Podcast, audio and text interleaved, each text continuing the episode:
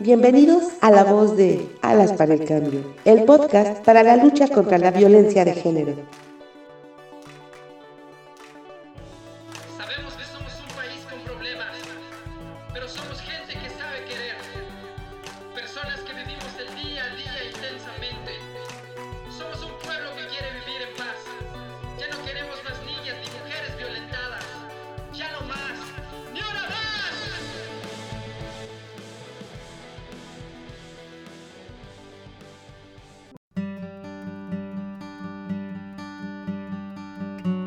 en la voz de Alas para el Cambio, esta vez con Lidia Guzmán Hernández, quien es integrante del primer Parlamento de Mujeres del Congreso de la Ciudad de México, integrante del Consejo Social y Consultivo de Feminicidios e integrante de las constituyentes feministas Abolicionistas MX y Ameyal AC. Además, es enlace de seguimiento del PAIMEF. Sin duda, Lidia, el próximo 8 de marzo del 2020 no será cualquier día para conmemorar ya que desde el año pasado se han estado escuchando más alto las voces de los colectivos feministas. Para nuestro país será un día para recordar. El 8 de marzo se convoca a una marcha. ¿Nos puedes compartir tu opinión con respecto a este movimiento? Muchas gracias por tu invitación, Aida. Eh, así es, en el marco del Día Internacional de la Mujer, que se conmemora el 8 de marzo, una vez más se convoca a nivel internacional a todas las mujeres a parar. Este paro tiene el objetivo de visibilizar el aporte de las mujeres a la economía mundial y también a visibilizar todo el trabajo formal, informal y no remunerado que realizamos para la reproducción de la vida.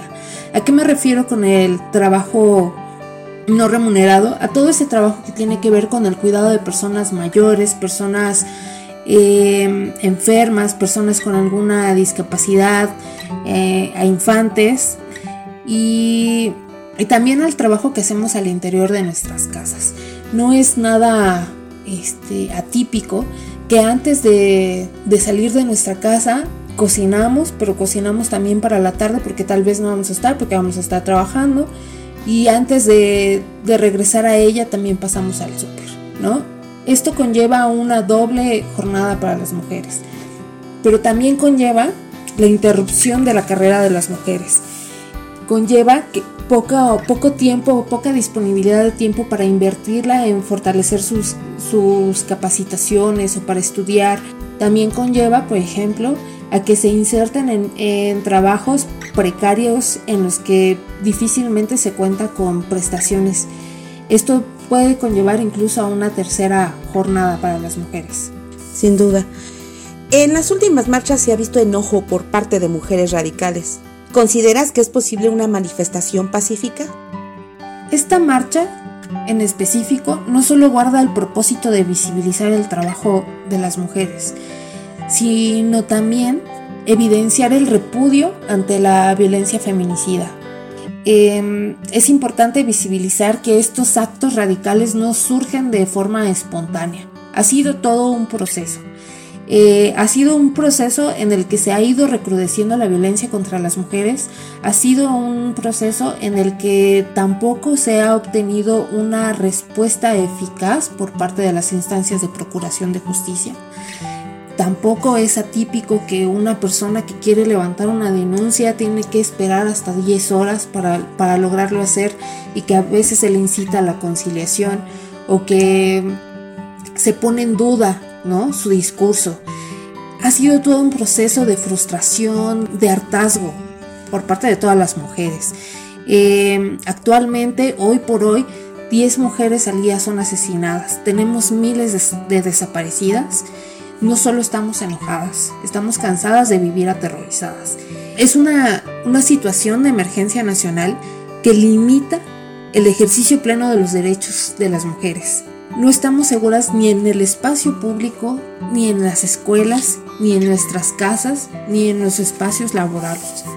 En este sentido, demandamos una estrategia de seguridad nacional corresponsable que garantice de forma integral una atención que realmente nos dé condiciones de seguridad a las mujeres absolutamente todas requerimos que se garantice esta protección a nuestra integridad y a nuestras vidas. Por otra parte, hay diferentes grupos de colectivas feministas que han estado participando en asambleas desde hace unos meses para asegurar que la marcha eh, se lleve en condiciones de, seguridad.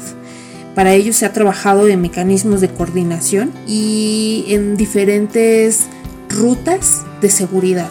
Es importante también mencionar que hay diferentes tipos de, de feminismo, diferentes formas de incidencia, diferentes formas incluso de reconocer al Estado, de manifestarse y de denunciar, por supuesto.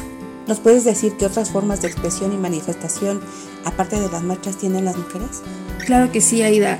Antes que nada quisiera mencionar que el feminismo es el movimiento que mayores aportes ha generado para el marco normativo desde las sufragistas que, luchaban justamente por el reconocimiento de las mujeres como sujetas de derechos, hasta ahora eh, leyes específicas que tienen que ver con las necesidades particulares de las mujeres, como la ley de igualdad, como la ley general de acceso de las mujeres a una vida libre de violencia. En este sentido, en cuanto a las diferentes formas de, de denunciar, de participar, de expresarse, Habemos algunas compañeras que tenemos la posibilidad de sentarnos en una mesa de debate con, algunas instituciones, que tenemos la posibilidad de llevar algunas iniciativas también de, de, la mano de estas instituciones. Hay compañeras que ponen pañuelos verdes a las estatuas, hay compañeras que hacen guardia en la antimonumenta, que recitan poemas, que hacen obras de teatro en el espacio público, que generan mesas de trabajo, que dan asesoría y acompañamiento a víctimas. Hay diferentes formas de manifestarse y una de ellas, por supuesto, también es hacer pintas y romper vidrios. En un principio nosotras todas compartimos algo, ¿no? Compartimos como un principio rector la defensa de los derechos humanos de las mujeres. En este sentido, nosotras no criminalizamos a las compañeras que toman este tipo de, de acciones para justamente hacer otra forma de denuncia, otra forma de exigencia de sus derechos. Es importante también precisar que hemos escuchado comentarios y, salen medios y en todos lados que esas no son las formas de, manifestarse, que no son las formas de denunciar. Aquí quiero hacer hincapié en que las víctimas siguen la ruta institucional para, para hacerlo. Las víctimas se acercan a las instituciones, las víctimas levantan estas denuncias y eso no garantiza que tengan acceso a la justicia. ¿Crees que sea posible la igualdad de género? Considero que para ello se requiere un rediseño de políticas públicas acompañadas de presupuesto. Actualmente las mujeres somos el 52% de la población y solamente estamos en el anexo 13 y tenemos una pequeña proporción de él. Eh, es necesario que justamente estas necesidades de las mujeres sean transversales a todo el presupuesto. También es imprescindible que haya un marco de corresponsabilidad interinstitucional, que éste genere cambios de fondo que garanticen la igualdad sustantiva, la no discriminación y por supuesto la, erradicación de la violencia contra las mujeres.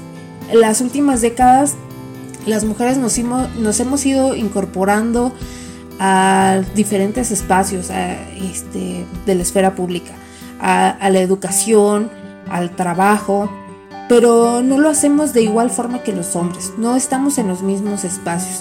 Eh, las mujeres por lo general eh, están en las bases. Sin embargo, cuando hacemos un análisis nos damos cuenta de que las mujeres no están en los puestos directivos, las mujeres no están en la toma de decisiones. En este sentido es necesario instrumentar mecanismos que garanticen paridad horizontal y paridad también vertical. Y también es necesario incorporar a la iniciativa privada. La administración pública cuenta con, con protocolos y rutas de acción y actuación en casos de acoso y hostigamiento sexual, por ejemplo, pero esto no lo encontramos en la iniciativa privada. En este sentido es necesario incorporar a, la iniciativa privada, obligarla a que también tenga sus propios mecanismos. También las universidades tendrán que instrumentar sus mecanismos de atención y sanción al acoso y a la erradicación de la violencia por razones de género en las aulas. Es importante también que trabajemos en la transformación de patrones socioculturales y que generemos también mecanismos de corresponsabilidad familiar y que también democraticemos nuestros hogares es importantísimo también fortalecer el estado de bienestar. ¿Hay alguna dirección electrónica que nos puedas proporcionar? Claro que sí. Mi correo es lidia.guzman.gmail.com y las acciones y las iniciativas que estamos impulsando desde las constituyentes CDMX feministas las encuentran en, en el portal y nos encuentran también en Twitter y en Facebook como las Consti CDMX. Pues no nos queda más que agradecerte Lidia que hayas respondido a nuestras preguntas. Esta fue una emisión más de Alas para el Cambio. Gracias Aida.